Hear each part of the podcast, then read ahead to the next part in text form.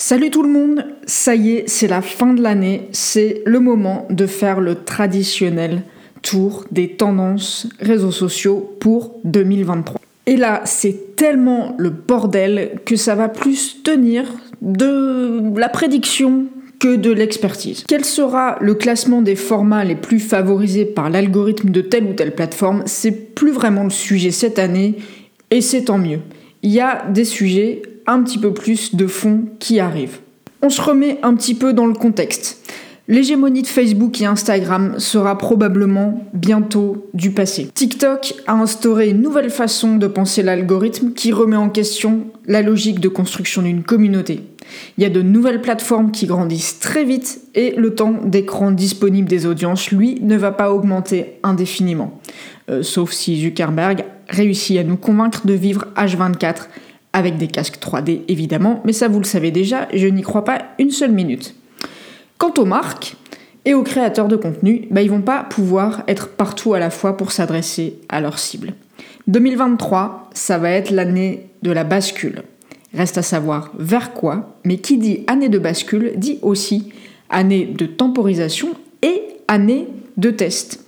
Alors je vous ai fait quelques paris pour le futur. J'en ai fait même 8 très précisément. Qu'est-ce qui nous attend sur les réseaux sociaux en 2023 Commençons par le réseau social dont on a le plus parlé ces dernières semaines. Que va-t-il advenir de Twitter sous l'égide d'Elon Musk? Alors pour 2023, il va, je pense, avoir beaucoup de mal à regagner la confiance des annonceurs. Alors déjà à cause de ses positions, de sa communication, mais aussi parce que les bugs techniques s'accumulent et les ingénieurs supposés les réparer, bah ils ont pris la porte. Du coup, il y a déjà des trucs qui marchent plus très bien, les notifications et notamment l'outil publicitaire. Donc je pense que en 2023, on va probablement faire l'impasse sur Twitter. Pour autant, ça vaudra le coup de garder un œil dessus parce que il est difficile d'imaginer qu'Elon Musk n'a pas l'intention d'en faire réellement quelque chose. Alors pour ce qui est de la liberté d'expression totale qu'il prônait à son arrivée, bon bah il est déjà euh, un petit peu revenu dessus en se rendant compte que dans la pratique c'était un petit peu compliqué et c'est ainsi que après avoir réautorisé le compte de Kanye West, il l'a remis en off. Ça aura pas pris 15 jours. Donc ça on verra bien comment il est évolue à ce sujet-là, mais enfin, il y a quand même des chances pour qu'ils se rendent compte que tous les gens qui avaient été bannis de la plateforme, c'était pas pour rien. En termes de stratégie, Elon Musk a dit plusieurs fois qu'il avait envie de faire de Twitter le nouveau WeChat. Ça, c'est plutôt intéressant parce que WeChat, aux États-Unis comme en Europe, c'est pas du tout un outil qui a été démocratisé, alors que en Chine, il est omniprésent. Et c'est pas complètement un réseau social, c'est aussi un outil réel du quotidien qui sert à payer, à téléphoner, à communiquer avec ses proches. Donc pourquoi pas découvrir euh, ce que ça pourra donner? Évidemment, si il persiste en ce sens-là, parce qu'on n'a quand même pas l'impression qu'il ait un plan bien défini à moyen long terme, il peut rechanger d'avis euh, à peine ce podcast enregistré. Et le premier obstacle qui va quand même se présenter à lui, c'est qu'il va falloir qu'il recrute de nouveau et qu'il se dépêche de rentabiliser son investissement et puis qu'il trouve, euh, trouve des fonds pour développer la plateforme. Alors il y a une petite euh, nouveauté qui est déployée sur Twitter depuis quelques semaines et que je trouve assez intéressante. Ce sont euh, des fonctionnalités pour choisir de façon beaucoup plus fine ce qu'on voit ou pas dans son fil Twitter. Et ça, j'ai l'impression que dans les mois et années à venir, c'est un sujet qui pourrait faire réellement la différence. Parce que plus ça va, plus nos réseaux sociaux, et notamment sous l'impulsion et l'arrivée de, TikTok, s'éloignent du réseau social pour se rapprocher d'un média un petit peu social. Et sur un média classique, euh, type télévision, bah, on choisit ce qu'on regarde. Et aujourd'hui, c'est pas nous qui avons la main là-dessus sur les réseaux sociaux.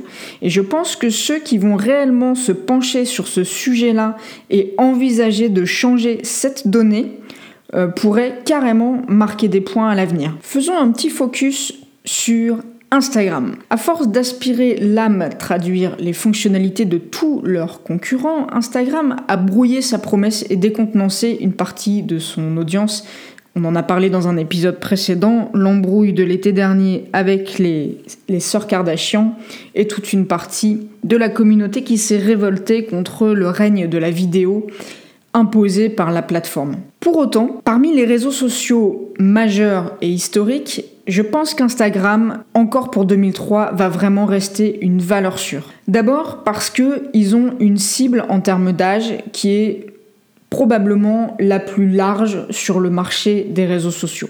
Donc ça, ça va forcément convenir à une majorité d'annonceurs. Évidemment, en termes de fonctionnalités proposées, bah, ils sont bons, hein, puisqu'ils sont allés euh, agréger tout ce qui fonctionnait ailleurs. Donc ça donne un choix assez large euh, aux annonceurs pour s'exprimer entre les stories, le shopping, les reels, etc. Et la dernière force qui leur reste, même si elle peut paraître contradictoire et qu'elle va probablement plutôt jouer contre eux dans les années à venir, c'est que leur algorithme n'est pas l'algorithme de TikTok. L'algorithme de TikTok, il fonctionne pas sur l'idée de vous montrer les contenus qu'ont postés vos amis ou les marques que vous aimez, mais les contenus qui correspondent à vos centres d'intérêt tels que l'algorithme les a identifiés. Donc ça, on le voit bien, ça va être une tendance d'avenir sur la façon de penser les réseaux sociaux et Instagram a essayé de le copier, mais ils n'en sont pas encore là. Aujourd'hui, eux, ils fonctionnent encore sur cet algorithme à l'ancienne, même s'il datent pas tant que ça, c'est en tant que marque, en tant qu'influenceur, en tant que créateur de contenu, je vais bâtir ma communauté et mon projet, c'est de créer des contenus qui vont plaire à cette communauté, entre guillemets, identifiée. C'est probablement le passé, mais aujourd'hui, c'est ce qu'on connaît le mieux. Et pour une marque, je pense que ça reste du coup assez rassurant parce que ça, on sait faire. Alors que gérer l'algorithme TikTok reste quand même beaucoup plus compliqué. La vraie question, c'est qu'est-ce que Instagram va réussir à amener de plus et de réellement différenciant en 2023 et sont-ils capables de se différencier réellement sur leur marché? Ils en ont vraiment pas fait la preuve ces dernières années, donc à voir ce qui se passe en 2023 pour eux. Passons maintenant à celui qui a tout bouleversé sur son passage, le réseau social TikTok. Je pense qu'en 2023, TikTok va se heurter à. Attendez, à quoi? À un caillou? À un os dans sa chaussure? Bon, enfin, il va y avoir un point de blocage pour TikTok, euh, complété avec l'expression adéquate. Ce qui a fait partie grandement du succès de TikTok, c'est le remix de publication à l'infini. Je pense que c'est maintenant qu'on y est bien habitué, ce qui va freiner sa progression. Parce que du coup, ce côté répétitif va entraîner une certaine lassitude. Là, je pense plus spécifiquement aux audiences. Le deuxième problème que selon moi TikTok va avoir à résoudre, c'est par rapport aux annonceurs. Je trouve qu'aujourd'hui, les pubs s'intègrent très mal dans TikTok parce qu'elles dénotent beaucoup trop dans le style. On les capte tout de suite et à mon avis, on les zappe direct. Je serais curieuse de voir des stats ce sujet. Et justement, je trouve que la place pour les marques est assez difficile à trouver sur TikTok à cause de ce principe de remix. Le remix, c'est ça qui marche sur TikTok auprès des audiences, ok, mais c'est pas ça qui marche dans la communication. La communication d'une marque, ça doit être unique. Une marque, elle a un ADN, elle a une plateforme. Elle n'est en aucun cas là pour faire la même chose que son voisin, même si c'est dans le but de faire des vues. On ne doit absolument pas pouvoir des concurrents entre eux. Ça fout intégralement la stratégie d'une marque par terre. Et à côté de ça, dès qu'une marque essaye de faire autre chose, ça prend quand même rarement. Donc pour TikTok, il va falloir trouver des solutions pour sortir de cette, impasse et continuer à générer des, ou augmenter ses revenus publicitaires. Donc pour moi, 2023, nouvelle phase sur TikTok ou grosse baisse de hype selon ce qu'ils vont réussir à faire et selon leur inspiration. Le pari numéro 4, il va concerner LinkedIn. Alors LinkedIn, pour moi, c'est vraiment la plateforme qui propose le moins d'évolution depuis des années en termes de fonctionnalité déjà, et puis on a l'impression que euh, les évolutions sur le fond, elles se font plus malgré eux que par une impulsion de la plateforme. Eux, ils ont fourni les outils et c'est un petit peu euh, débrouillez-vous avec. Alors évidemment, la grosse caractéristique de, de LinkedIn et qui fait leur force, parce que pour le coup, sur le marché des réseaux sociaux, ils sont très identifiables, c'est le fait d'être un réseau social B2B. Coucou, ici Aurélie du montage. En réécoutant cette partie sur LinkedIn, je me rends compte que je me suis un peu enflammée et que c'est pas forcément clair. Je vais vous contextualiser un petit peu.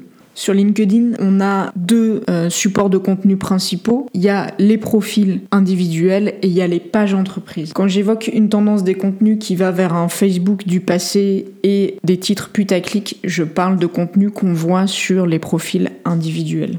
Et ces contenus-là vont coexister avec les contenus de page entreprise qui, eux, se distinguent essentiellement en deux catégories. Les contenus assez institutionnels et les contenus qui vont, eux, beaucoup plus vers une Instagramisation de la ligne éditoriale. Voilà, c'est reparti. Pour autant, on, en voit arriver un phénomène depuis quelques temps qui est une euh, inspiration qui vient des contenus d'autres réseaux sociaux et qui pour moi euh, fait un mix entre les contenus Facebook très auto-centrés, tels qu'on pouvait les voir il y a quelques années, euh, quand Facebook était encore euh, un réseau social, j'ai du mal à le dire tellement ça me paraît loin, Facebook était encore euh, the réseau social to be, mixé avec le côté putaclic des couvertures et des titres YouTube. Au milieu de tout ça, il y a des contenus experts qui sont très intéressants, mais je trouve que du coup, ça développe une ambiance troll qui n'est pas du tout comparable à ce qu'est le trolling sur Twitter par exemple, mais pour autant, je trouve que ça rend euh, la navigation assez pénible sur euh, LinkedIn et accessoirement, en ce moment, je poste beaucoup plus euh, sur LinkedIn, beaucoup plus que sur mon Instagram, dont je n'ai pas oublié l'existence, mais sur lequel je ne poste plus grand-chose. Je trouve que l'outil est vraiment ultra ancien et pas du tout, du tout instinctive. La navigation sur LinkedIn, franchement, c'est une cata quoi. Faut bosser là-dessus. Pour autant, et j'ai commencé par un pari, il n'y a pas pari jusqu'ici, mais c'est pour vérifier si vous suivez. Euh, mon pari concernant LinkedIn, c'est que euh, c'est le réseau social qui va pouvoir profiter du chaos actuel sur Twitter dans une certaine mesure, parce que c'est une alternative valable pour traiter différents sujets traditionnellement très présents sur Twitter, comme les actualités et le discours expert. Maintenant, est-ce que la greffe peut prendre avec les tweetos? Je sais pas, des fois je m'imagine un tweetos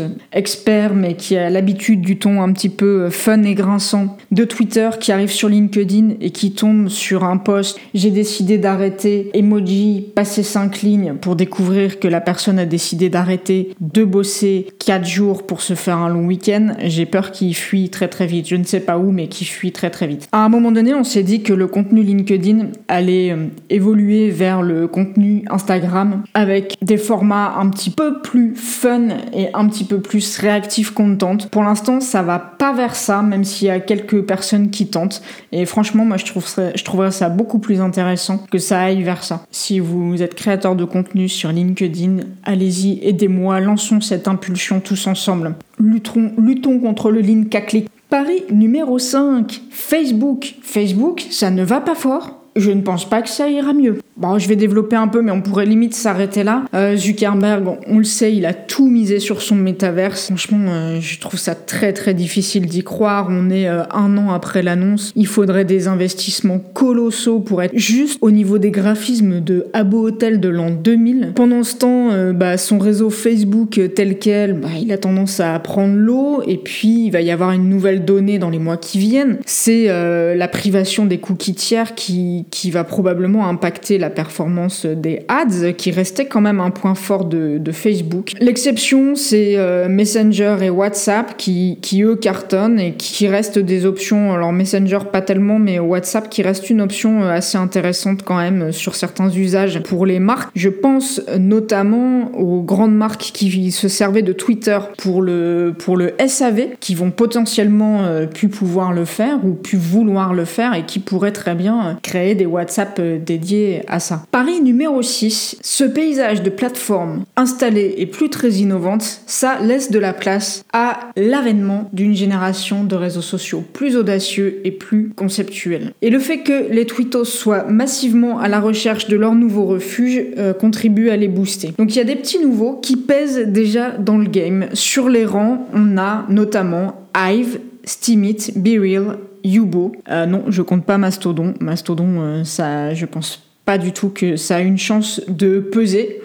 En tout cas, tout un tas de réseaux sociaux qui proposent de vraies expériences et qui vont être de nouvelles contrées à explorer pour euh, les audiences et aussi pour les marques et les créateurs de contenu. Mais comme je le disais dans l'intro, cette démultiplication des plateformes va pas forcément aller avec la démultiplication de la création des contenus pour les marques. Ce que je pense va se dessiner, c'est que les fonctionnalités se sont tellement rapprochées d'un réseau social à l'autre que le fait euh, de personnaliser ces contenus va avoir moins de sens et que les marques commencent à être décomplexées sur le fait de cross-poster beaucoup plus, euh, notamment sur tous les formats vidéo entre TikTok, les Reels d'Insta et maintenant les Reels de Facebook. Je pense que les feeds euh, vont être davantage consacré au e-commerce ou au partage de savoir selon les activités. Il restera évidemment euh, un peu de réactive content, notamment dans, dans les stories, mais je pense que l'effort fourni dans la création de contenu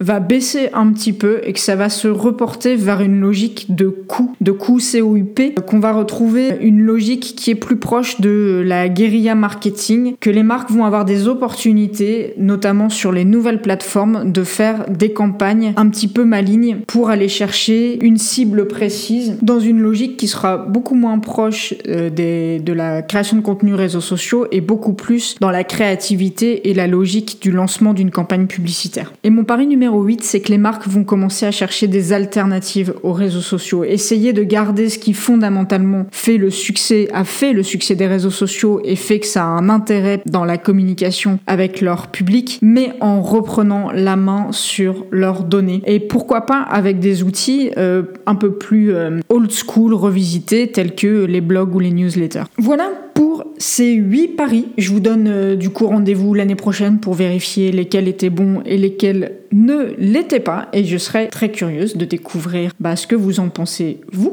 Venez en échanger avec moi sur mes réseaux sociaux. Mon Insta c'est Let's Talk, L-E-T-S-T-O-L-C et mon LinkedIn c'est Aurélie Lele, L-E-L-E-U. Je vous mettrai les refs dans la note du podcast. Ciao